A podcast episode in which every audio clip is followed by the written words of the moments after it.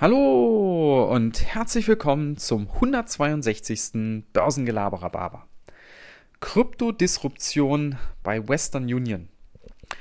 Ja, Freunde, es geht um mal wieder um Krypto, um Bitcoin, es geht um El Salvador und es geht um den Zahlungsdienstleister Western Union, mal so als prominentestes Beispiel.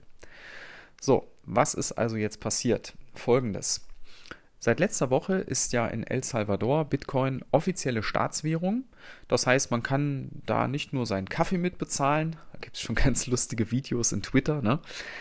sondern man kann dadurch damit auch seine Steuern bezahlen. Und nicht zuletzt können jetzt auch ähm, Menschen in El Salvador Zahlungen von ihren Verwandten in Krypto bekommen. Und das ist jetzt interessant. Und zwar ist es wohl so, dass etwa 70 Prozent der Einwohner regelmäßig Zahlungen von Verwandten aus dem Ausland bekommen. Und das läuft normalerweise über Zahlungsdienstleister wie Western Union oder auch MoneyGram. Und die verlangen da natürlich saftige Gebühren für. Ich kenne nicht die genauen Sätze, aber ich bin mir ziemlich sicher, das sind zweistellige Prozentsätze. Ja. Vielleicht kennt ihr euch da ähm, Vielleicht kennt ihr euch da genauer aus, dann könnt ihr mir das gerne mal bei Twitter oder Instagram schreiben. Das würde mich mal echt interessieren.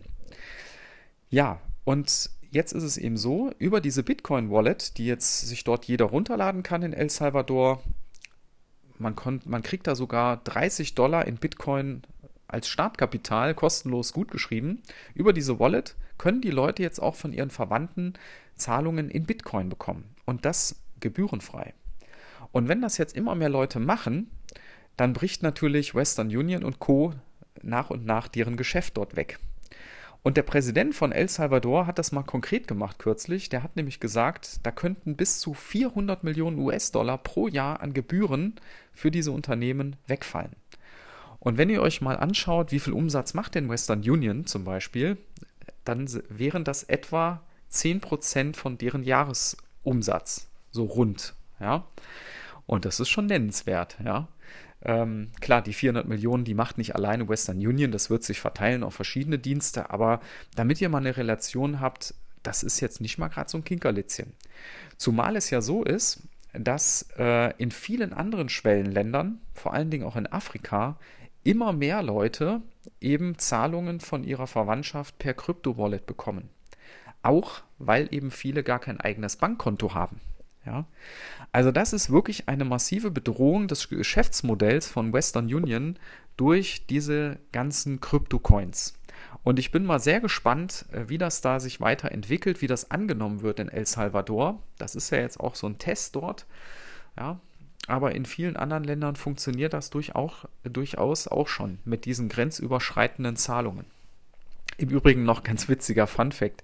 Äh, vielleicht habt ihr das noch, äh, auch gehört. In El Salvador lehnen wohl ein Großteil der Bevölkerung, ich weiß nicht, 70, 80 Prozent haben das eigentlich abgelehnt, den Bitcoin als, als Währung, äh, als Staatswährung einzuführen. Aber umgekehrt wissen, glaube ich, noch nicht mal 10 Prozent der Leute in El Salvador, was Bitcoin eigentlich ist.